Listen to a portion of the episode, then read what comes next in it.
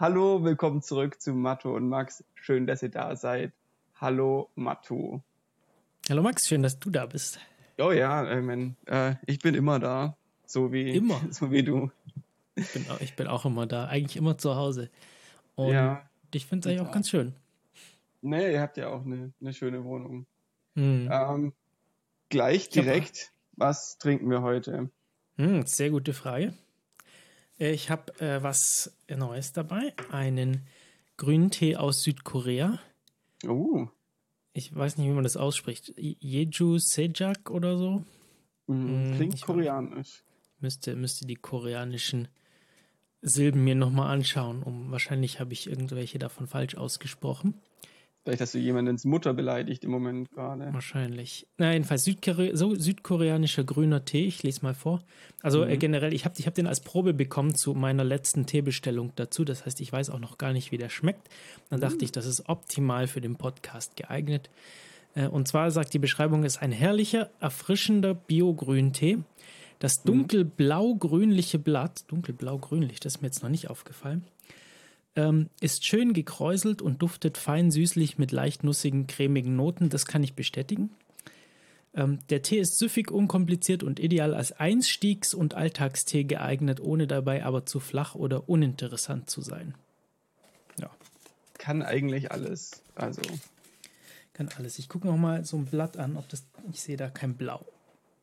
Nee. Jetzt muss ich gucken, wie ich den aus der Kanne rausbekomme, weil äh, mir ist der Henkel abgegangen von meiner Teekanne. Ich mal du brauchst einen Topflappen vielleicht. Wie ich den eingeschenkt bekomme. Und währenddessen kannst du mal erzählen, was du zu trinken dabei hast. Ich trinke was, was ich normalerweise nie kaufen würde oder auch nur trinken würde. Und zwar ist es ein Joghurt-Erdbeer-Drink. Ähm, genau. Aber wir sind zu dem gekommen, äh, weil wir machen immer, äh, holen uns teilweise äh, Lebensmittel, die kurz vor dem Ablauf sind. Äh, und da gibt es eine App, die heißt Too Good To Go.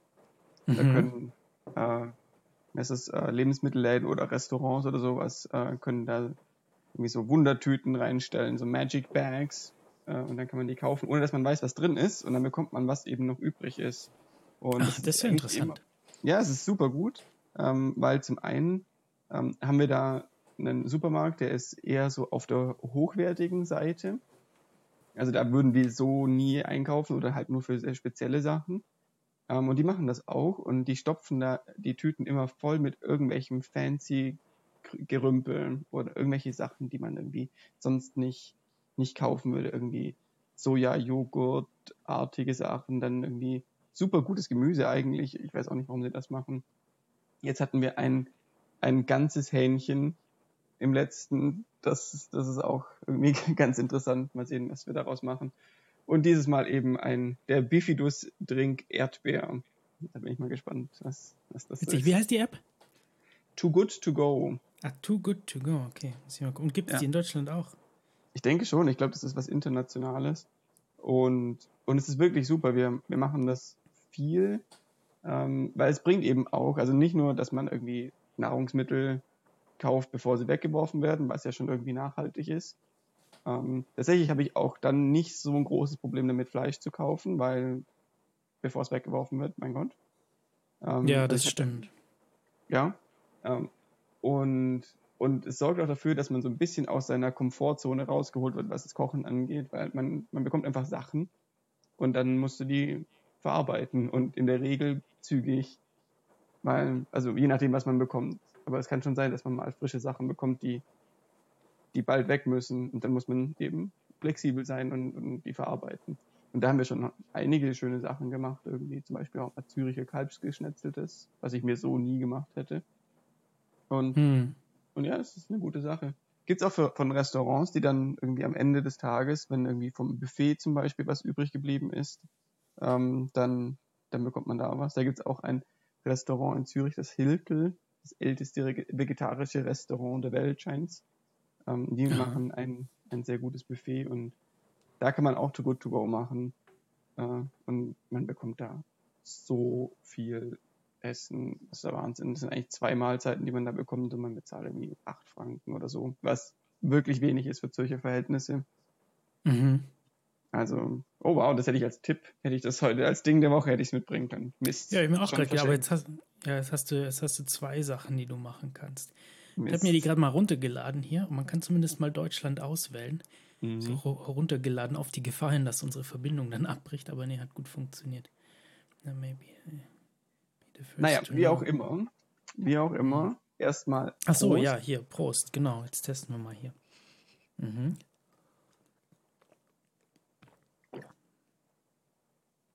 Ja, nicht schlecht. Ist mir ein bisschen zu sanft, der Tee. Mhm. Aber geht in eine gute Richtung. Also doch nicht schlecht. Ich muss mal gucken, was der so kostet. Ähm, Würde ich tatsächlich so als Alltagstee durchaus nehmen. Ich bin ja so der Fan von diesem ähm, ja, Umami-Geschmack, also diesem mhm. herzhaften äh, ja. Tee. Und Farbe kann ich gerade nicht beurteilen, weil meine Tasse so dunkel ist. Aber schmeckt sehr gut. Wie ist deine Milch? Ähm, es ist ein halber Liter und ich freue mich nicht auf die. Ein halber Liter ja. sogar. Achso, ich dachte, das sei so ein kleines, so ein kleiner, so ein Schluck. Nee. Ich wünschte, es wäre ein Schluck gewesen. Na ja, gut. kann ich ja Julia dazu bringen, dass sie den Rest trinkt. Ja, wollte gerade sagen, vielleicht kannst du ihn äh, anderweitig an die Frau bringen. Ja, das kann ich immer machen. Was gibt's Neues bei dir? Was, was hat sich was entwickelt? Ist irgendwas Schönes vorgefallen oder auch nur was vorgefallen? Ich gehe es ruhig an zurzeit. Ähm, habe ich, glaube ich, beim letzten Mal schon gesagt, meditiere relativ viel. Mhm. Und äh, was ich heute gemacht habe, ich habe heute ein paar Lampen angebracht, was ich mir seit einem halben Jahr vornehme. Ähm, ja, ich kann jetzt mit dem Lichtschalter Lampen an und ausmachen in der Wohnung. Der pure Luxus. Wow. Ja, also dazu muss ich sagen, also den Großteil der Wohnung habe ich schon automatisierte äh, Lampen. Ja, da muss ich da gar nichts machen. Da laufe ich in den Raum rein und dann geht das Licht an. Mhm. Und ähm, ja, dann geht es abends auch langsam aus und, und dimmt sich so, ja, und damit bin ich sehr zufrieden. Äh, nur in meinem Arbeitszimmer, in dem ich jetzt auch podcaste, da habe ich das bis jetzt noch nicht auf die Reihe bekommen, äh, was Vernünftiges zu machen, beziehungsweise da gab es einen Bewegungsmelder, aber da ist jetzt die Batterie leer, da muss ich das immer aus der Steckdose ziehen, wieder reinstecken. Also ich habe da so, so ein LED-Dingens, äh, LED-Streifen, Leuchtstreifen. Mhm. Äh, und jetzt heute habe ich mir spontan gedacht, so, hey, du wolltest doch das mal hier so an diesen, diesen Lampenanschluss anschließen. Dann habe ich das jetzt mal gemacht. Und dann gleich im, im, Schlafzimmer auch noch, da hatten wir nämlich gar kein Licht, da haben wir nur so das Licht, das aus dem nächsten Zimmer so reinschien, genutzt. Weil ja für ein Schlafzimmer wahrscheinlich ausreichend ist. Ja, ja. Also vor allem haben wir, ist es ja total offen bei uns. Wir haben ja so einen ganz, ganz außergewöhnlichen Wohnungsschnitt. Wir haben extrem wenig äh, Türen in der Wohnung. Mhm. Ähm, das ist alles eher so, ja, durch so, durch so Trennwände gelöst. Äh, schwer zu beschreiben. Aber von dem her war das, ja, das, das ist nicht so eine normale Situation. Und das war ausreichend, aber jetzt kann man da auch den Lichtschalter benutzen. Fantastisch. So Lichtschalter ist schon ein bisschen wie Magie. ja. Ja, sonst irgendwie. Der Job, ja, jetzt bist du ja schon eine Weile dabei. Ist es immer noch? Bist du immer noch zufrieden? Ich bin sehr, sehr zufrieden, ja. Also es ist wirklich, äh, muss sagen, dass, ja, mir fehlt nichts. Also ich, ich, ich, ich arbeite gerne, freue mich dann auch immer auf die Arbeit tatsächlich. Äh, gar nicht schlimm, gar nicht mehr so schlimm, wenn das Wochenende vorbei ist. Hm. Ähm, Doch, das ist gut. Das ist, das zeigt einem auch, finde ich, dass man, dass man gerne dabei ist und irgendwie. Ja. Wenn es ja, nicht nee. schlimm ist, dass Montag ist, ist schön. Das ist ein schönes Kriterium. Jo, macht Spaß und ähm, ja, fühlt sich sinnvoll an.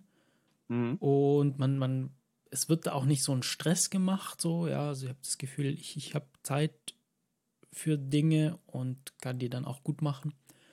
Und, ja, sehr positiv. Sehr gut. Und auch dieses, diese Softwareentwicklung, das ist ja was, was du davor noch nicht hm. gemacht hast oder zumindest nicht. Das stimmt. Nicht mit dem Ziel, Software. Ja, ja nicht, genau. nicht, so mit dem Ziel, Software zu entwickeln, sondern eher so als, als Werkzeug. Mhm. Ähm, Finde ich, find ich super. Also äh, bin ich sehr froh, dass ich das jetzt auch mal ausprobiert hatte. Ich hatte ja so, ja, war ja mit meinem, meine Ausbildung war ja eher so Richtung Uni, Forschung und dann eher was Abstrakteres zu machen. Mhm. Ähm, typischerweise würden Leute wie ich dann eher, ich weiß nicht, vielleicht sogar Projektmanager oder sowas werden. Äh, oder halt eher, ja, so, so, Leute, die eher so, so, so, so, so der ober, übergeordnete Design machen oder so. Aber ich bin sehr froh, in die Softwareentwicklung gegangen zu sein. Ähm, ich habe das Gefühl, dass das ist, was ist, was mir sehr gut liegt, was ich davor auch gar nicht so realisiert hatte, dass mir das praktisch davor so sehr gefehlt hat, wirklich äh, zu programmieren mhm. und, und so hands-on zu arbeiten. Und zumindest gerade will ich jetzt auch äh, erstmal nichts anderes machen. Das ist echt gut so. Wie hat man sich das vorzustellen als Softwareentwickler in einem Team? Mhm. Ähm, Gibt es da jemanden, der dir sagt, so unsere Software oder der Teil der Software kann im Moment das, aber wir wollen eigentlich noch irgendwie eine Funktion haben, die noch irgendwie ein zusätzliches Feature hat oder und das musst du dann dir selber überlegen, wie du das da in die bestehende Software einbaust oder da, da gibt es eine ganz große Bandbreite, wie sowas gehandhabt wird. Ja, das kommt immer ganz stark darauf an, ähm, was wie die Firma an sich arbeitet. So ja, da gibt es verschiedene Modelle, ähm, wie man das, die man formell auch benutzen kann, um Software zu entwickeln und dann hoffentlich auch qualitative Software zu schreiben. Und mhm. andere Firmen machen das dann ja so we weniger strikt und ähm, und auch da gibt es ganz große Unterschiede, je nachdem, was du vorhast. Unsere Firma hat bisher genau ein Produkt gehabt und wächst jetzt aber ganz stark und möchte auch auf weitere Produkte auf, ausweiten. Und außerdem sind wir gerade dabei, die bestehende Software äh, so ein bisschen zu erneuern, dass die sich leichter weiterentwickeln lässt. Und äh, das ist so ein bisschen Spezialfall bei mir, weil ich jetzt gerade an so einem ganz, ganz kleinen Projekt innerhalb der Firma bin. Ähm, mhm. So eine äh, so ein Softwarepaket, das praktisch dann von allen anderen Softwareteilen verwendet werden soll in Zukunft. Mhm. Äh, das ist dann nämlich den anderen viel, viel einfacher macht, äh, dies, ja, praktisch so die Grundfunktionalität machen, machen wir jetzt ein komplett neues Design davon, komplett neue Architektur, wie das funktioniert, als das bisher der Fall war. Und das hat bisher einer alleine entwickelt, so die letzten mhm. ja, ein, zwei Jahre. Und da kam ich jetzt eben dazu als zweiter Entwickler. Das heißt, wir sind eigentlich ein winziges Team. Ähm, ja, und da, da ist es recht einfach, sich abzusprechen. So, da, da, ja, so, ja, zum einen, entweder suche ich mir Aufgaben, wenn ich sehe, so, ah, da wäre was zu tun, was, was meinem können entspricht, da könnte ich irgendwie helfen. Äh, oder ich kriege teilweise auch gesagt, sowas, was man so machen könnte. Mhm. Ähm, ja, genau. Ja, das stelle ich mir spannend vor. Ich stelle mir aber auch spannend vor, wie es ist, wenn man in einem richtig großen Team das macht. es gibt ja so gigantische Software-Sachen, keine Ahnung, Microsoft Word zum Beispiel und die Leute, die das entwickeln. Es muss unfassbar ja schwierig sein, das zu koordinieren oder viel Arbeit muss wahrscheinlich da reinfließen, dafür zu sorgen, dass irgendwie die Sachen hinterher alle miteinander funktionieren. ja, das haben wir im Prinzip schon auch. Also dadurch, dass wir sind ein, eine große ähm, Software eigentlich im Moment, also das Ziel ist schon diese eine, dass, dass die zusammen dann funktioniert und ja, mhm. das haben wir schon auch, dann wird es dann halt so Unterteams typischerweise geben, so, ja, die, die sich um bestimmte Funktionalität kümmern, so, ja, die einen äh, wenn man jetzt irgendwie Word anschaut, die einen kümmern sich darum, dass ähm, die, die, die Oberfläche intuitiv ist und, und gut aussieht. Mhm. Und die anderen kümmern sich darum, dass, dass alle Übersetzungen da sind. Und dann gibt es irgendwie ein Team, das äh, das auf im Backend schaut, so dass die Funktionen das, und die kann man dann auch nochmal aufteilen. So, ja, das kann man, also kann man relativ gut aufteilen eigentlich. Und ja, und ich nehme an, es gibt auch ein Team, das für diese Aufteilung zuständig ist. Ja, das ist, das ist dann genauso Projektmanagement, äh, dass, dass man, äh, dass es dann auf verschiedenen Ebenen Leute gibt, die die, die Vision haben und dann, genau, ja, das ist wie in jeder großen Firma irgendwie so, so verschiedene Management-Ebenen. Mhm. Ähm, ja, wo es dann Chefs für verschiedene Bereiche gibt und die wiederum kriegen von Chefs gesagt, äh, die, die dann so nochmal abstrakter drauf schauen und ja, so ist das bei uns auch. Das ist super spannend. Das ist also ich, für mich, der ja eigentlich auch noch nie so einen richtigen Job gehabt hat, äh, es ist, es ist super spannend. Irgendwie dieses ganze akademische Ding ist ja ganz anders. Da arbeitet man eher, zumindest in, in meinem Bereich, arbeitet man eher alleine und wenn mhm. überhaupt vielleicht kollaboriert man in bestimmten Aspekten, aber es geht eigentlich immer um das eigene Projekt und man ist irgendwie selbst verantwortlich für, für alles, mehr oder weniger. Hm. Und man, man selbst hat die Vision im besten Fall und äh, ist aber auch die, die Exekutive und macht die ganzen Sachen. Ja. In der Regel. Oder, oder ist deine Erfahrung da anders gewesen? Ja, also kann ich durchaus so bestätigen. Sicherlich oft der Fall, bestimmt gibt es da auch Ausnahmen. Also ich kenne auch ganz große Forschungsteams, die irgendwie gemeinsam auf ein Thema hinarbeiten oder halt ein, ein Themenfeld beforschen. Mhm. Ähm, war ich aber nie Teil von. Äh, kann ich nicht sagen, wie das dann ist. Ja, wahrscheinlich auch so ähnlich wie, wie bei dir in der Industrie. Vielleicht. Äh, Vielleicht. Kann ich mir vorstellen. Ja, jetzt wo du es sagst, ich meine, zum Beispiel die Teilchenphysik ist auch so organisiert, dass Teile der Teilchenphysik, ähm, da gibt es ja diese großen Teilchenbeschleuniger, die dann gigantische Datenmengen generieren und dann, das ist mhm. auch sehr hierarchisch. Also es gibt dann irgendwelche Leute, die Detektoren bauen, dann gibt es Leute, die die installieren, dann gibt es Leute, die für den Betrieb zuständig sind und sowas und das muss alles, mhm. denke ich, koordiniert werden in diesem CERN zum Beispiel da dieser große Teilchenbeschleuniger bei Genf. Ja. Ja. Ja, spannend. Das ist schon, schon sehr spannend. Aber es gefällt dir. Und ja, absolut. Du siehst dich absolut. da auch längerfristig. Ja, jetzt im Moment würde ich auf jeden Fall sagen, ja. Wie sieht es denn bei dir so aus? Was machst du gerade so? Was gibt's Neues? Immer noch? Hm, ja, Forschen? bei mir ist. Ich bin immer noch am Forschen, ja. Ähm, war jetzt die letzten Wochen immer lange am Mikroskop und viel am Mikroskop, eigentlich den ganzen Dezember und fast den ganzen Januar. Ähm, und habe da meine Tage verbracht äh, und jetzt äh, habe ich meine Daten alle aufgenommen oder so gut wie alle. Es kann sein, dass ich nächste oder nächste Woche nochmal ans Mikroskop muss, aber nur für eine kleine Einheit.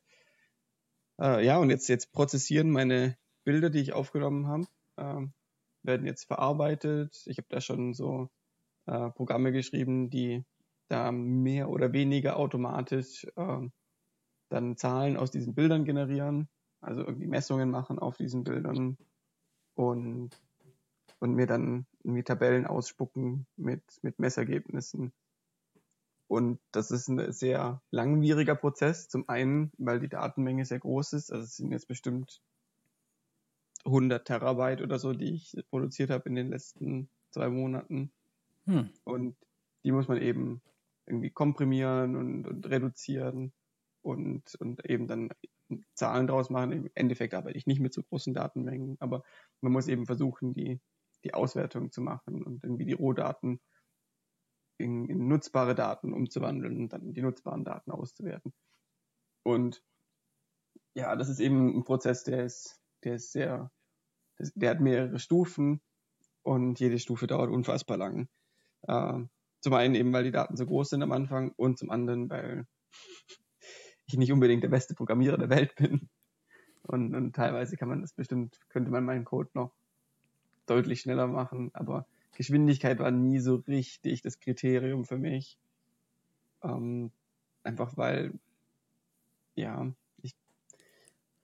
ja, also es ist auch, es ist auch in der Softwareentwicklung so, man sollte nicht zu früh anfangen, äh, auf Zeit zu optimieren, weil zum einen, mhm. wenn es ausreicht, mhm. die Geschwindigkeit, dann wäre das ja verschwendete Entwicklungszeit, mhm. ja, verschwendete Arbeitszeit, ähm, die du reinsetzt. Und es ist halt viel leichter, Fehler reinzubekommen, wenn man das irgendwie versucht, möglichst optimal zu lösen von Anfang an.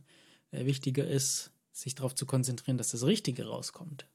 Das stimmt, das stimmt. Ähm, das sehe ich ganz genauso. Und, und ich mache das in der Regel schon so, dass ich dann in einem, in einem späteren Schritt, wenn ich wirklich merke, dass es da einen Flaschenhals gibt, der so schlecht geschrieben ist, dass man ihn und wo man mit wenig Arbeitsaufwand viel Performance rausholen kann, dann, dann mache ich das manchmal, je nachdem, wie sehr es mich nervt. Ja, das ist der ähm, richtige Ansatz. Ja.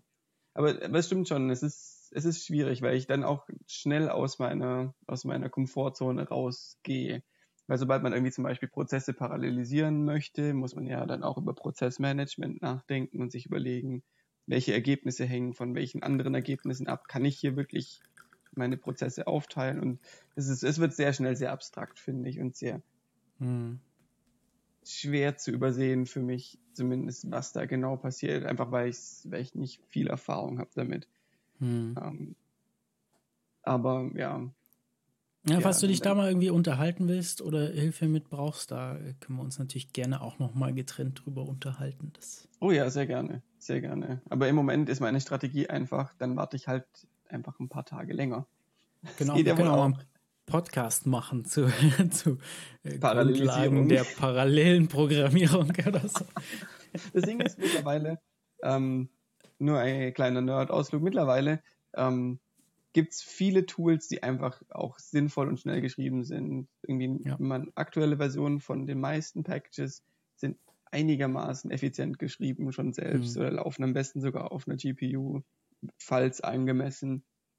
Ist schon meine ja, das ist ja die Idee dahinter, dass, dass man eben nicht jedes Mal das Rad von neuem erfinden muss, sondern dass man eben auf bestehenden Erfindungen aufbaut und dann neue Dinge produziert. Ja, das ist ja ja, genau. und, und ich sehe auch, dass die Developer von, von, von Softwarepaketen das erkennen und, und irgendwie die, die Entwicklungsarbeit reinstecken, in ihre, ihre Packages performanter zu machen, statt das an den ja. User zu übergeben. Ich finde, das ist eine, ein guter Trend.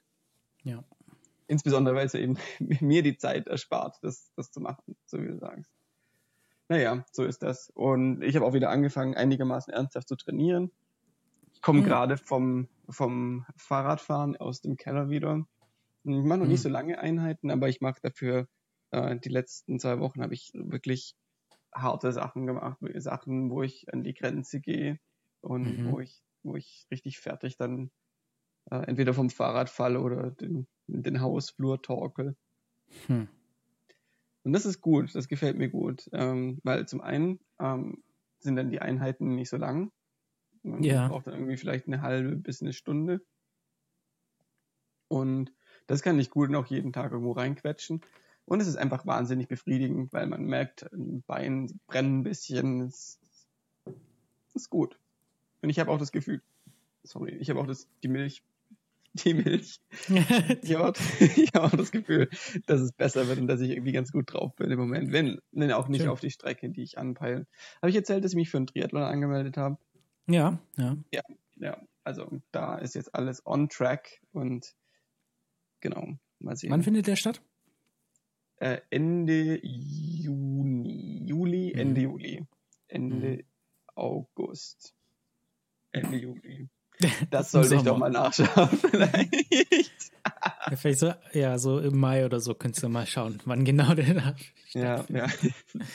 Ich habe mir jetzt auch überlegt, ob ich mich, es gibt da bei, bei Ulm, wo wir beide herkommen, äh, in Erbach gibt es auch einen Triathlon äh, jedes Jahr. Und ich habe mir überlegt, ob ich da vielleicht starte. Der ist im Juni, soweit ich weiß. Mhm. Und das wäre ja eigentlich ganz nett. Ja. ja, dann ist der, der Triathlon im Allgäu ist definitiv im August, weil es sind zwei Wochen, äh, zwei Monate dazwischen. Mhm. Genau. Dann jetzt mal so überlegt, dass man das vielleicht machen könnte. Naja, und, und so weiter. Das gibt es bei mir im Moment. Aber wir wollten uns ja heute eigentlich, jetzt haben wir schon ganz schön lang gemacht, äh, äh, ja. wir wollten uns ja eigentlich heute unterhalten über Essen, nachdem wir von unserem letzt, von unserer letzten Sendung so viel positives Feedback bekommen haben. Die Leute sind wirklich interessiert an unseren Rezepten und an unseren Kochvorschlägen. Deswegen haben wir gedacht, komm, machen wir es einfach nochmal. falls ihr uns noch nicht geschrieben habt, schreibt uns doch mal an äh, mm.matu.de. Es kann sein, dass wir ein bisschen brauchen mit der Antwort, einfach weil das Postfach so voll ist. ähm, aber ja. Nee, wir, wir, haben uns ja heute gedacht, irgendwie vielleicht äh, könnten wir uns mal unterhalten über aufwendigere Essen oder Essen, die man mit großen Gruppen machen kann. Ja. So, wenn man Besuch bekommt äh, und man die Leute irgendwie beeindrucken möchte, nicht unbedingt, aber irgendwie spaßige Essen, die man, die man irgendwie in einer größeren Gruppe machen kann. Äh, fällt dir da was dazu ein? Ja, ist immer, ich, ist immer erstaunlich schwierig. Dann man, da muss man mit dem Timing besser aufpassen und oft hat man irgendwie mehr verschiedene Sachen, die man machen will. Mhm. Und da muss man, man will ja nicht nur in der Küche stehen, wenn dann die Gäste da sind. Mhm. Und ja, ist schwierig. Da finde ich übrigens offene Küchen ganz toll. Das weil, stimmt. Weil das es einfacher macht, dann nicht so den Kontakt zu verlieren. Wenn jetzt irgendwie Leute kommen und dann verschwindet man zwei Räume weiter und, und kocht da. Ist auch komisch. Das stimmt. Ja. Und man kann die Gäste einfach noch mit in den Kochprozess integrieren, wenn man das möchte. Ja, das ist auch was ganz, ganz Nettes, finde ich. Also ich versuche da nichts, äh, nicht irgendwie zu komplizierte und zu aufwendige Sachen dann zu machen. Mhm. Ja. Ja, also einer unserer, unserer traditionellen, jahrelange Traditionen, was es hat, mit, mit vielen Leuten zusammen zu kochen, sind äh, Pfannkuchen zu machen. Mhm. Weil das einfach wunderbar skaliert. Äh, das haben ja Kommilitonen von mir, Freunde von mir mal angefangen im Studium, das wöchentlich zu machen in ihrer WG und ich bin dann irgendwann dazu gekommen. Und das Schöne daran ist, man kann Pfannkuchen Teig machen. Also wir haben eher so Crepe gemacht, so ähm, statt als, als Pfannkuchen, also so ganz dünne Pfannkuchen. Aber das ist mhm. ja auch egal. Und man kann da Teig machen. Je nachdem, wie viele Leute kommen, kann man das schön hoch und runter skalieren. Und dann kann man da so durchrotieren. Also eine erste Person fängt an, macht sich so einen Pfannkuchen, kann dann auch beliebige Zutaten dazu nehmen. Ja, wir haben dann immer herzhaft und süß zur mhm. Auswahl, also so Salat, Tomaten, äh, Schinken hatten wir öfter dabei, wenn, wenn Leute Fleisch, Fleisch essen. Mhm. Ähm, ja, Pilze kann man drauf tun, alle möglichen Käsesorten, äh, Soßen, ja, Barbecue-Soße, scharfe Soße, Mayonnaise. Ähm, kann man alles hinstellen. Und ja, süße Sachen, dann so, so Kinderschokolade, ganz toll. Äh, verschiedene Früchte, Himbeeren, Mandarinen passen gut. Irgendwie Zimt, Zucker. Mhm. Kann man alles hinstellen und dann kann ja jede, jede Person sich aussuchen, was sie da an Zutaten drauf macht. Und wenn der eine Pfannkuchen fertig ist, einfach die nächste Person dran. Und äh, so kann man das auch in sehr kleinen Wohnungen machen, auch wenn man nur wenig Sitzplätze zum Beispiel hatte, weil es sitzen nicht alle gleichzeitig am Esstisch, sondern können da auch durchrotieren. Also sowohl am Herd als auch am Esstisch. Und dann bleibt das alles, ist das alles frisch und warm. Und mhm. Ähm, das finde ich einfach großartig, weil das einfach so gut skaliert und so ein einfaches Konzept ist. Und, ja, und ja. es führt eben auch zusätzlich noch also ich war da ja auch mal dabei, vielleicht ein oder zweimal. Ähm, und äh, es führt auch dazu, dass die, die Gruppen, die sich bilden, irgendwie immer durchmischt werden. Es gibt immer die Möglichkeit, ähm, nach, wenn man sich einen Pfannkuchen holt, kann man sich zu, zu einer Gruppe stellen und dann, wenn man, wenn die Reihe wieder an einem ist, kann man sich ja überlegen, ob man wieder dahin zurück möchte oder ob man zu einer anderen Gruppe steht und, und mit denen spricht und so. Es ist sehr interaktiv, finde ich. Man, man kann man hat eine gute Gelegenheit, mit allen Leuten zu sprechen, selbst wenn es eine größere Gruppe wäre. Hm. Und ich denke, so ein ähnliches Konzept könnte man auf die ein oder andere Mahlzeit, auf das ein oder andere Gericht auch anwenden, ja, dass man irgendwie sowas hat, was, was so ein bisschen nach und nach gemacht wird, wo vielleicht die Gäste auch selber dann am Herd stehen können und sich machen können. Mhm. Ähm, ja. Pfannkuchen hat den Vorteil, dass es wirklich einfach ist äh, in der Herstellung für also sobald der Teig gemacht ist, und der Teig selbst ist ja auch nicht schwierig, aber wenn der Teig steht, ist es ja nur irgendwie zwei Minuten auf jeder Seite braten und jeder hat schon mal einen Pfannkuchen gebraten, würde ich sagen. Ja.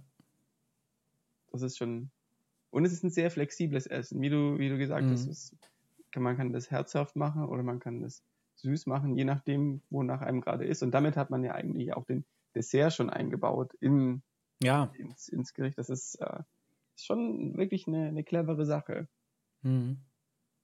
Macht ihr das jetzt bei euch? Habt ihr das schon mal gemacht in der neuen Wohnung? Noch nicht, wollen wir aber. Ähm, ja, also jetzt zum einen, wir kennen noch nicht so viele Leute. Ja, ein paar Leute kennen wir mittlerweile, das stimmt. Ähm, oh, aber jetzt ist immer noch jetzt auch so Winter und Pandemie noch. Also gerade mhm.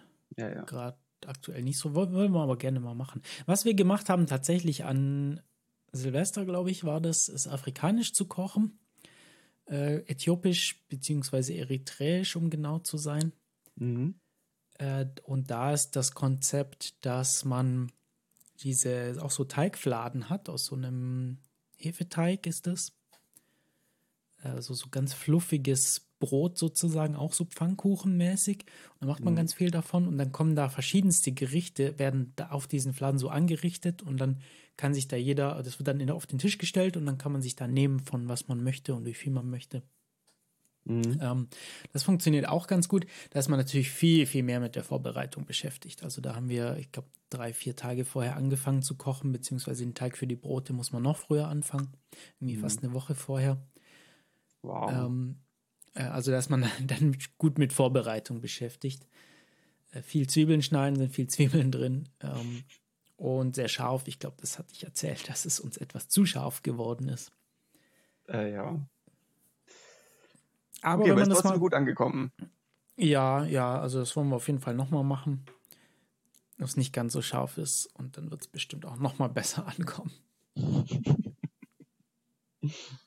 Ja, das ist ja. dann so das andere Extrem, dass man so wirklich lang in der Küche steht. Eine äh, ne, ne Freundin von mir hat es öfter mal gemacht, für unsere Gruppe zu kochen, auch den ganzen Tag gekocht. Und was wir in den vor der Pandemie immer wieder mal gemacht haben, war, war Thanksgiving zu machen. Ja, so, ähm, ja, das amerikanische bzw. kanadische Erntedank. Mhm, ja. Dann tatsächlich so mit einer, äh, mit einer Pute die dann so ein paar Stunden mhm. im, im Ofen verbringt und dann auch so verschiedene Beilagen und Essen dazu. Und äh, ja, ich glaube, beim äh, mit den meisten Leuten waren wir irgendwie 13 bis 15 Leute, irgendwie sowas, als wir das mal gemacht haben. Wow. Und das ist dann so das andere äh, Gegenstück zu dem Pfannkuchen vom, vom Aufwand her, weil dann brauchst du auch den Platz und die Stühle und genug Teller und Besteck. Und Tische und die und Timings alles. müssen auch alles stimmen für die Essen. Ja, genau, genau. Äh, das ist dann so auch eine spannende Sache. Ähm, ja, das haben wir dann so da gelöst, dass, dass dann viele Leute so die Beilagen mitgebracht haben. Mhm. Ja, ich beziehungsweise denke, dann auch, auch, schwer. geholfen haben und wir das dann eher dann nochmal so warm gemacht haben. Mhm. Äh, ja, es ist natürlich auch, auch ein Erlebnis. Auf jeden Fall. Ich denke mir gerade, wenn ich irgendwie über zehn Personen so was Großes kochen möchte, wir hätten nicht genug Platz im Kühlschrank, um allein die ja, ja. Sachen kühl zu halten an dem Tag. Ja, ja das kann, muss, muss man dann im Winter machen, wenn man Sachen auf den Balkon stellen kann. das stimmt.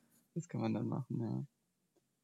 Ja, wie ist es bei dir? Ähm, hast du, habt ihr mal Gäste? Macht ihr sowas? Kocht ihr gemeinsam?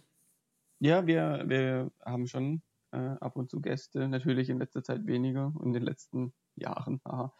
Ähm, aber nee, nee, schon im Prinzip. Äh, wir haben schon ein paar Leute, mit, mit denen wir uns ab und zu treffen. Keine großen Gruppen natürlich, weil das ist im Moment schon schwierig. Aber so andere Paare oder sowas kann man schon auch, schon auch mal einladen, denke ich.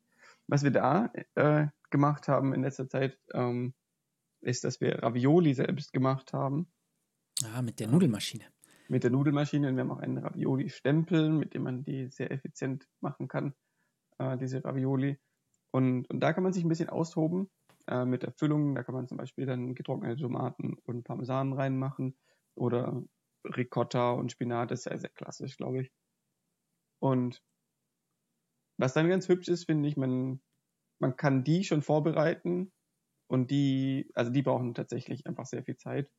Denn man muss die, die Füllungen machen, die muss man eben entweder kochen oder man muss sie äh, wenigstens zusammenmanschen und da musst du den Teig machen und, und füllen und ausstechen und sowas. Aber wenn die mal fertig sind, dann sind die fertig und dann kann man die auch irgendwo wegstellen. Dann hm. die eigentliche, das eigentliche Kochen kann man machen, wenn die Leute da sind, weil dann sind die frisch und dann, ja. Und ich finde, dadurch, dass man dann schon gefüllte Pasta hat und eigentlich ja, man möchte ja dann nicht mehr so sehr geschmacklich davon ablenken, was da die Füllung ist. Ähm, was, was wir da jetzt gemacht haben, was wir immer mehr machen, ist, dass wir so sehr oder eher intensive Soßen machen und eher dickflüssige Soßen, die wir dann aber nicht wirklich auf die Ravioli drauf machen, wie eine hm. klassische Nudelsoße, sondern eher so, so drüber drisseln. Bist du sicher, dass du aus Schwaben kommst? Ja, ist ein seltsames Konzept für mich, aber mittlerweile lerne ich häufiger, ähm, dass weniger Soße manchmal nicht schlecht ist. Was? Die, in der letzten Woche, doch tatsächlich, in der letzten Woche habe ich zwei Rezepte gemacht, ähm, wo drin stand, man soll weniger von der Soße nehmen, dass die Nudeln besser rauskommen. Und es funktioniert einfach fantastisch gut. Ich hätte es nicht gedacht. Ich hätte, also vom Gefühl her hätte ich viel mehr Soße dran gemacht, aber es funktioniert richtig gut. Okay. Und so ist es eben bei den Ravioli auch. Ja, vielleicht, vielleicht muss ich jetzt meine Schwabenkarte zurückgeben.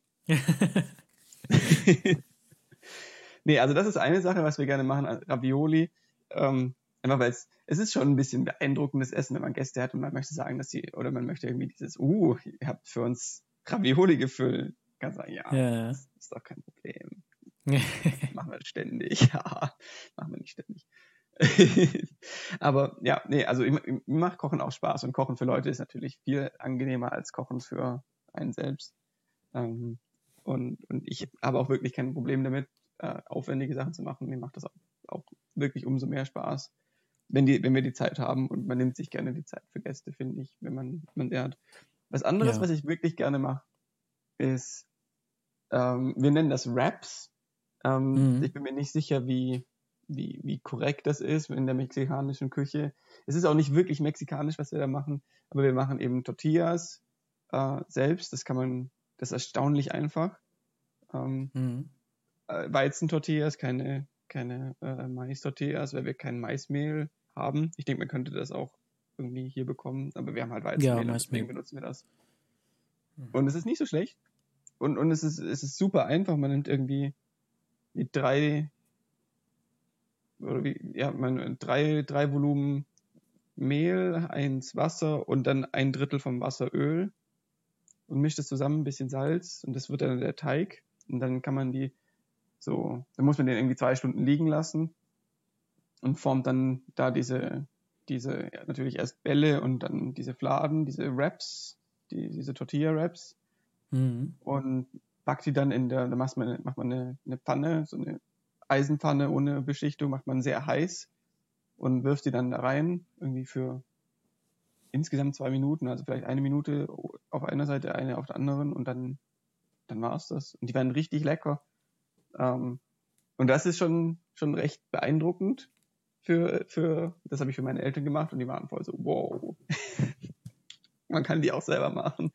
Ja. Und, und die sind auch wirklich lecker, weil die sind dann frisch und, und irgendwie nicht so lapprig, wie wenn man die aus dem, aus der, aus dem Supermarkt kauft. Beziehungsweise, ich weiß nicht, vielleicht gibt's auch gute aus dem Supermarkt, aber ich kann also ich mit Sicherheit sagen, dass die vom Aldi nicht besonders gut sind. äh, verglichen mit denen, die wir da haben. Und dann kann man eben drauf machen, was man, was man möchte. Also klassisch äh, kann man dann Guacamole machen aus Avo Avocado und, und, und Zitrone und wenn man möchte irgendwie noch Tomate, äh, ist glaube ich auch eher nicht klassisch, ähm, kann, kann das da reinmachen. Dann, was wir gerne als, als Hauptprotein-Ding reinmachen, ist dieser Quietschekäse, dieser Halloumi. ja. Der ist, finde ich, wirklich lecker. Okay. Und der passt da gut rein. Ähm, aber natürlich könnte man Nein. auch irgendwie Hühnchen reinmachen. Oder was Julia jetzt auch angefangen hat, ist, das ist auch sehr lecker, ist zu machen, so weiße Bohnen Hm. gemanscht und, und dann Gewürze rein und, und dann eigentlich nichts mehr. Vielleicht ein Ei, da bin ich mir nicht sicher. Aber Mhm. dann kann man da so kleine, irgendwie wie Falafel draus machen. Also sind natürlich keine Falafel, weit entfernt davon, aber so wie so kleine Bälle. Und die muss man dann noch nicht mal, die kann man dann in der, in der Pfanne ausbacken und dann, dann sind die auch wirklich lecker. Und dann eben Salat und, und Gurke und Tomate und, und Hummus, wenn man welches hat gerade, kann man da auch reinmachen. Und dann Mhm. ist, ist es gut. Oder, und, und vielleicht noch irgendwie so eine, so eine kleine, so eine Art Bohnensalsa. Das auch noch, macht sich da auch noch ganz gut. Aber Mhm. was wir jetzt in, was wir, was ich jetzt kürzlich erst gemacht habe und das fand ich auch richtig lecker, ist, man kann das auch in eine andere Richtung bringen, indem man ähm, so eine Joghurtsoße macht mit, mit Minze drin. Also Joghurt, Zitrone, Minze.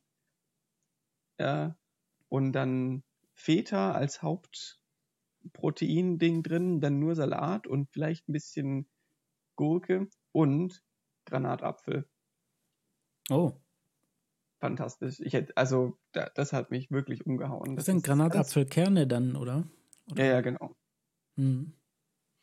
Ich meine, ich Cool. mag Granatapfelkerne wirklich sehr, sehr, sehr, sehr gerne. Wenn sie nicht so eine, so ein unfassbares Durcheinander machen würden jedes Mal. Hm. Aber ja, äh, und das ist, finde ich, auch sehr hübsch, weil man kann eigentlich, man kann da auch irgendwie Ofengemüse reinmachen, wenn man gerade noch zu viel Gemüse im Kühlschrank hat. Man kann irgendwie eingelegtes Gemüse, wenn man irgendwie gerade eingelegte Zwiebeln hat oder sowas, kann man da auch noch reinwerfen. Es ist sehr flexibel. Das ist eigentlich schön, so Gerichte, wo man irgendwie Sachen auch aufbrauchen kann, die man noch da hat. Voll, voll. Und es skaliert halt auch voll schön, weil du machst einfach den ganzen Tisch voll mit diesem Zeug. Die Mhm. Tortillas sind in so einem, in so einem Teller irgendwo, der, dass sie halt ein bisschen warm bleiben. Und, und jeder baut sich das zusammen, wie, wie äh, er oder sie möchte. Und dann ist auch niemand unglücklich mit dem Essen, weil man kann einfach die Sachen weglassen, die man nicht mag. Und das finde ich auch sehr gut, ja. Ja, nee, es ist sehr gesellschaftskompatibel, finde ich, und auch irgendwie interaktiv. Hm. Ja, cooler Tipp, vielen Dank. Werde ich sicherlich mal ausprobieren. Jetzt habe ich wieder Lust zu essen. Bei uns gibt es heute ja. auch was mit Granatapfelkernen. Uh, was gibt's bei euch? Äh, Aubergine, so ge, hm, ich weiß gar nicht mehr, wie die gemacht ist. Wie so Me meistens macht es Luisa, kocht es Luisa. Heute wird sie es auch wieder machen. Ich habe es neulich mal gekocht, aber ich habe wieder vergessen. Das ist irgendwie mhm. Aubergine und dann ist es irgendwie so Walnüsse und so, so eine Honigsoße mit, mit Granatapfelkernen. Auch sehr lecker. Uh, das klingt fantastisch. Aubergine bin ich mehr und mehr ein Fan davon. Ich finde aber Aubergine ist ein sehr schwieriges Gemüse. Nicht Schwierig. für Anfänger. Ja, weil man, ne, wirklich, man, man, ungekochte oder schlecht gekochte Aubergine, finde ich, ist eins der schlimmsten Dinge, die man einem vorsetzen kann. Das stimmt, ja. Aber wenn Aubergine richtig zubereitet ist, ist es eines der besten Dinge, die man einem vorsetzen kann. Es ist eine gute, also gegrillte Aubergine zum Beispiel. Mm. Mm. Mhm. So gut. Also Aubergine bin ich mehr und mehr ein Fan davon. Ich hatte ein bisschen Angst davor. Äh, bis vor noch ein paar Wochen, aber ja, mittlerweile sind wir Freunde geworden, die Aubergine und ich. Sehr schön. So ist das. Ja, dann war das ja ein hübscher Ausflug in die, die Kulinarität. Ja, wir müssen mal, mal wieder was über Kochen machen. Dann machen wir einfach einen Koch-Podcast. Ja, vielleicht. Ja. Das Schöne ist, beim ja. Essen kann man sich ja über alles unter. Das können wir auch noch einführen, ja. Wenn man ein Getränk, das wir dann gemeinsam trinken, dann essen wir immer noch zusammen. Uh. dann können uns Leute beim Schmatzen zuhören. Das, das wäre doch was. Vielleicht hören uns dann noch mehr Leute zu. Sehr gut. Was hast du denn heute noch dabei? Ein Ding der Woche. Ich habe vor ein paar Wochen ein Zitat gehört. Mhm. Und dieses Zitat lautet, ist auf Englisch, uh, Don't sweat the small stuff and it's all small stuff. Und oh. das hat mir super gut gefallen. Und dann habe ich das gleich gegoogelt, von wem das ist. Und das stammt von Richard Carlson. Und zwar ist das ein Titel eines Buches, das er geschrieben hat. Mhm. Und das Buch habe ich heute mitgebracht. Das sind so Tipps für ein entspannteres Leben. Also hier, äh, der Titel ist wie gesagt Don't Sweat the Small Stuff and It's All Small Stuff. Ich würde das auf Deutsch übersetzen mit also in etwa äh, rege dich nicht über Kleinigkeiten auf und es sind alles Kleinigkeiten. Mhm. Der offizielle deutsche Titel lautet meiner Meinung nach nicht ganz so optimal. Äh, Moment, ich habe mir den hier irgendwo aufgeschrieben. Alles kein Problem heißt es auf Deutsch. Ja, ich meine, ja, deine es Übersetzung ist, ist, definitiv näher am Original. Ja, die, die Sache ist, ich finde halt dieses, dieses Zitat so gut, mhm. weil äh, also erstmal, was ist das für ein Buch hier? Ja, das ist äh, ein Buch ähm, mit 100 solchen, solchen ähnlichen Regeln. Ja, also Regel Nummer 1 ist hier Don't Sweat the Small Stuff. Mhm. Und äh, davon gibt es noch 99 weitere. Und dann immer so ein, zwei Seiten, bisschen Erklärung dazu. Also so ganz kurze Kapitelchen. Ja, auf anderthalb Seiten sehe ich hier so die meisten. Okay, hier sind es mal zweieinhalb Seiten mit mhm. so ein mhm. bisschen äh, Erklärung und Hintergrund dazu. Und ja, einfach so Weisheiten für ein entspannteres Leben. Und ich habe mir ein paar Mal hier so rausgesucht. Äh, Don't Sweat the Small Stuff ist mein absoluter Liebling. Mhm. Ähm, und äh, ich habe, warte, irgendwas hatte ich mir noch angestrichen. Ein, ein kleiner, kleiner Satz aus diesem, aus diesem ersten Kapitel da ähm, ist, äh, ich übersetze gleich mal so, so direkt auf Deutsch, dass als, als Beispiel nimmt er hier, dass, dass man sich ja ständig über irgendwelche Kleinigkeiten aufregt. Zum Beispiel, wenn man im Verkehr, ähm, ja, im Verkehr ist, biegt die, äh, oder drängt sich jemand vor das eigene Auto und man muss dann irgendwie mhm. bremsen oder so und dann regt man sich drüber auf und ist auch der Meinung, man regt sich zu Recht auf, weil das ist ja gefährlich, was der andere macht und, und man selber ist ein viel besserer äh, Fahrer. Und dann, dann ein paar Absätze später schreibt äh, hier aber. Äh, aber warum lassen wir nicht einfach den anderen Fahrer seinen Unfall woanders haben und regen uns nicht darüber auf? Weil mhm. ehrlicherweise, wir müssen uns nicht, nicht darüber aufregen. Und ja, im Prinzip sagt er so, eigentlich fast alles, was uns so Stress bereitet, müsste das eigentlich nicht so. Und da habe ich mir auch so hier, äh, Regel Nummer 16 ist, ask yourself the question, will this matter a year from now? Also frag dir selbst die, stell dir selbst die Frage, äh, wird das in einem Jahr noch wichtig sein? Mhm. Und das finde ich eigentlich eine sehr, sehr gute Ergänzung dazu. Wenn ich gefragt, so ist das, ist das in einem Jahr, wird mich das dann immer noch so betreffen? Oder erinnere ich mich dann überhaupt noch an diese Situation, worüber ich mich hier aufrege? Ähm, klar, es gibt sicher größere Sachen und so, aber trotzdem muss man sich vielleicht nicht, muss man vielleicht nicht so den, ja, den Stress da reinbringen, sondern ja, ist vielleicht nicht so notwendig. Äh, ein mhm. weiteres Beispiel ist hier, weil ich auch ganz schön finde, äh, erlaube dir selbst gelangweilt zu sein das auch was ist, was also mittlerweile, ich weiß nicht, vielleicht hatten wir das sogar mal angesprochen, man, man findet ja kaum noch die Zeit, gelangweilt zu sein, weil man ständig irgendwelchen Input hat. Ähm, soziale Netzwerke.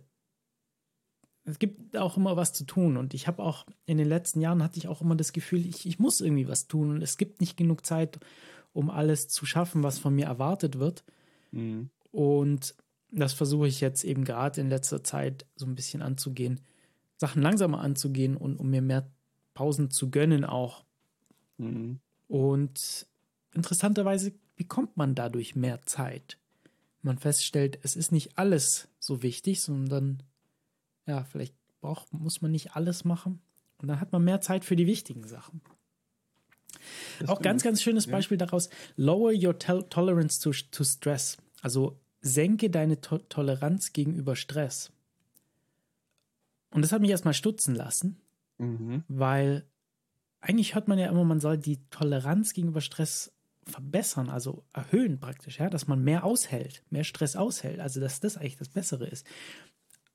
Und ich dachte erst, das sei ein, sei ein Fehler im Buch, aber mhm. ist es gar nicht. Also er sagt tatsächlich so, wir, soll, wir sollen nicht so tolerant gegenüber Stress sein, sondern wenn uns etwas stresst, dann, dann läuft irgendwas schief vielleicht. Also klar, gibt manchmal Situationen, da, da ist Stress irgendwie nützlich, ja, treibt uns irgendwie an, Sachen, aber das Problem ist ja, dass wir irgendwie so chronischen Stress haben.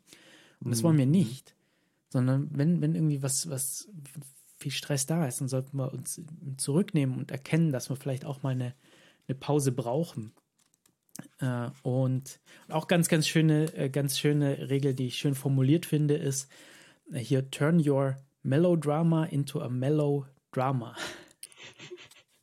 Also, ähm, das lässt sich natürlich auch wieder schlecht auf Deutsch übersetzen, aber ja, im Prinzip ähm, verwandle dein, dein Melodrama, also dein, dein, äh, ja, dein dramatisches Leben in, in etwas, in ein sanftes, mildes, entspanntes Drama. Ähm, ja, fand ich, fand ich ganz witzig formuliert. Nee, das ist so. wirklich hübsch. Um, ja. ja. ist auch ganz, ist auch ganz kurz und knackig. Ähm, ein bisschen wiederholt sich so, so ab der Hälfte, da habe ich mir gedacht, so ja, das hast du eigentlich schon mal gesagt. Ähm, aber insgesamt sehr schönes Buch. Ich habe es als Hörbuch gehört und dann habe ich mir tatsächlich das tatsächlich als, als gedruckte Ausgabe noch gekauft. Was wow. ich ganz selten mache heutzutage, wenn dann meistens E-Books. Mhm. Ähm, ne, habe ich mir geholt, weil ich fand, das war irgendwie was, wo ich mir dann so Zettelchen reinkleben kann, Sachen anstreichen. Mhm. Ähm, und das kann man sicher auch öfter mal lesen und durchaus Dinge, die, für, die zu einem entspannteren Leben beitragen. Don't Sweat the Small Stuff and It's All Small Stuff von Richard Carlson, beziehungsweise deutscher Titel. Alles kein Problem. Hast du auch was mitgebracht, außer der App, die du schon ja, heute vorgestellt ich, hast? Die ich schon am Anfang vorgestellt habe. Äh, ich hätte mir gedacht, passend zum, zum Thema heute, Essen und Kochen und sowas, es gibt einen YouTube-Kanal, den ich in letzter Zeit sehr dicht verfolge und äh, wo es auch ums Kochen geht. Äh, der ist äh, von Brian Lagerstrom. Weiß nicht, ob der, der was sagt. Sagt mir jetzt nichts, ne? aber ja. Ja, vielleicht einem von unseren vielen Hörerinnen und Hörern. Ähm, da, ähm, nee, es ist ein super, super netter Kanal. Es geht immer äh, jedes Video sind ungefähr zehn Minuten. Er stellt ein Rezept vor ähm, und, und kocht das dann auch so im Schnelldurchgang. Und das ist eigentlich nichts Besonderes. Sowas gibt's viel. Aber ähm, was zum einen sehr interessant ist, ist, er ist, ähm, also es ist ein, ein junger Mensch, so wie wir, so um die 30. Ähm, und es ist auch alles sehr, sehr locker gehalten. Das, das macht schon mal ganz angenehm.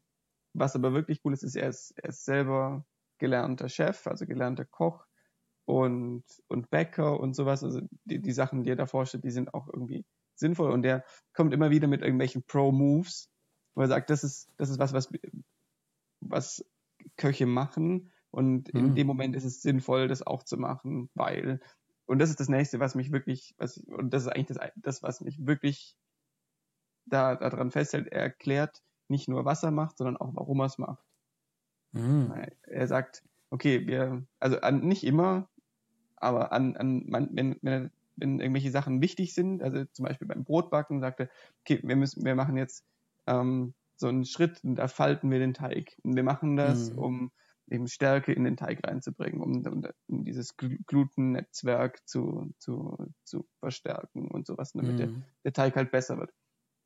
Und das macht er an ganz vielen Stellen, dass er oder ja, also das macht er eigentlich in jedem Rezept an, an, an bestimmten Stellen, dass er sagt, hier, äh, das, das sieht vielleicht seltsam aus, was wir hier machen, aber das ist wichtig, dass wir das machen und es ist auch wichtig, dass wir, dass wir es so machen und darauf müsst ihr achten.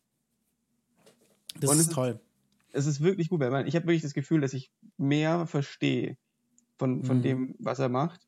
Und ich merke auch, dass ich die, die Gerichte, die ich, die ich selbst koche, also die, die Sachen, die, die ich nicht irgendwie von ihm nachkoche, dass ich mhm. die jetzt auch so angehe und versuche irgendwie zu überlegen, okay, vielleicht könnte ich da einen von seinen Tricks einbauen und so. Und das habe ich heute zum Beispiel schon gemacht. Und das war äh, an den Spinatnudeln, die ich, über die wir mhm. letztes Mal gesprochen haben. Und, und das hat, hat, voll gut funktioniert. Ich habe nämlich am Schluss, äh, als ich die, die Nudeln mit dem, mit der Soße gemischt habe, habe ich noch ein bisschen was von dem, äh, von dem Nudelwasser mit in die mhm. Soße gemacht. Oh. Und das sorgt dafür, dass es so ein bisschen andickt, weil da ist Stärke drin. Mhm. Und eben auch, um, um ein bisschen Salz mit rüberzubringen. Und man braucht viel weniger Soße. Ich hätte nämlich nur mhm. die halbe Soße an die Nudeln gemacht dieses Mal. Und es, es schmeckt viel besser.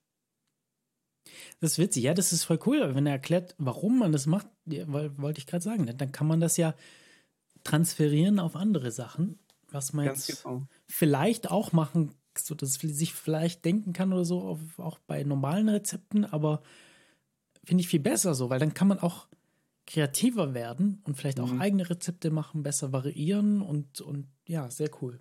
Guter Tipp. Wirklich, wirklich cool. Äh, Brian Lagerstone. Äh, ist wirklich äh, ein echter Gamechanger für mich in Sachen, mhm. in, in Sachen Kochen. Ja, das habe ich mir auch mal vorgenommen, so gerade in Sachen Küche, mal, tatsächlich mal mehr so ein bisschen Basics zu lernen und so ein bisschen die Theorie dahinter auch. Mhm. Und da wollte ich dieses Jahr mal ein paar, paar Bücher lesen. Hm, habe ich jetzt noch nicht angegangen, aber äh, bekomme ich jetzt wieder Lust drauf, jetzt wo du das so erwähnst. Ja, und Oder man macht natürlich so YouTube-Kanäle. Schau dir einfach mal ein paar von den Sachen an, die, die, die der ja. macht. Es sind, es sind auch wirklich gute Sachen dabei. Wir haben, wir haben jetzt schon ein paar Sachen einfach eins zu eins nachgekocht, die, die er macht. Und die sind mhm. immer fantastisch gewesen. Super. Ja, fürs Brot habe ich sowas im Dezember gemacht, mir YouTube-Videos mhm. anzuschauen, wo dann auch mehr erklärt wird, warum beim Brotbacken die eine oder andere Sache gemacht wird. Teilweise ja. auch mit so Experimenten zu zeigen, was passiert, wenn man das was eine so macht. macht oder nicht macht. Ja, ah. finde ich auch ganz cool. Das ist cool. Ähm, ja. Cool, ja. danke. Dann sind wir auch schon wieder am Ende angekommen. Äh, hm. Schade, aber bald hören wir uns ja wieder. Ja, außerdem kriege ich jetzt einen Hunger. Jetzt muss ich da müssen wir mal was kochen hier. Ja, bei uns ist, glaube ich, schon das Hühnchen im Ofen mittlerweile, hoffe ich. Oh. Hm, mal sehen. Sehr gut. Gut, gut. Dann mach's mal gut. Du auch. Und wir hören uns bald wieder. Bis zum nächsten Mal. Tschüss. Ciao, ciao.